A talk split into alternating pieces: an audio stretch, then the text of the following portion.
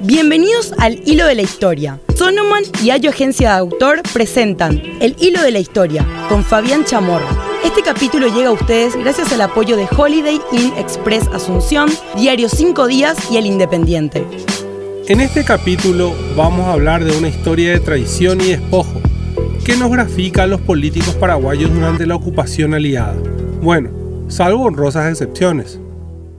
Uno de los objetivos de los aliados durante la guerra de la Triple Alianza fue despojar al Paraguay de algunos territorios.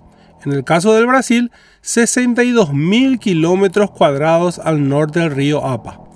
Para 1872, el Paraguay estaba ocupado por tropas militares y las decisiones políticas pasaban por la representación diplomática brasilera en Asunción. A esto se sumaba que las tropas imperiales habían robado el Archivo Nacional Paraguayo en agosto de 1869 esto significa que las autoridades nacionales no contaban con documentos para defender los territorios en disputa.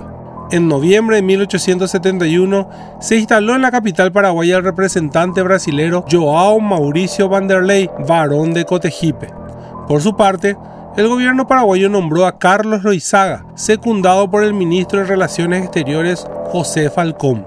Falcón profundo conocedor de los derechos del Paraguay sobre los territorios en litigio, se convirtió desde el primer momento en una molestia, no solo para Cotejipe, sino también para quien lo acompañó en las conversaciones, el señor Loizaga. Con un gobierno movido a gusto de Brasil, fue fácil alejar a Falcón de la mesa de negociaciones.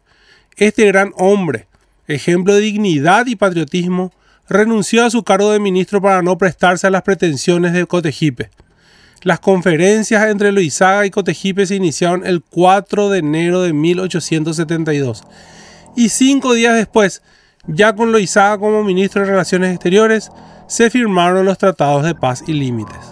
Desde la primera reunión, el negociador paraguayo solo asintió a lo propuesto por el brasilero. Brasil, de esta manera, se quedó con los territorios en disputa. Los acuerdos debían ser aprobados por el Congreso Nacional y el senador Juan Bautista Gil, presidente del Congreso, se encargó de acelerar los trámites. En una sola sesión, el 26 de enero de 1872, fueron sancionados los puntos del tratado. Un convenio con semejante alcance en una sola sesión.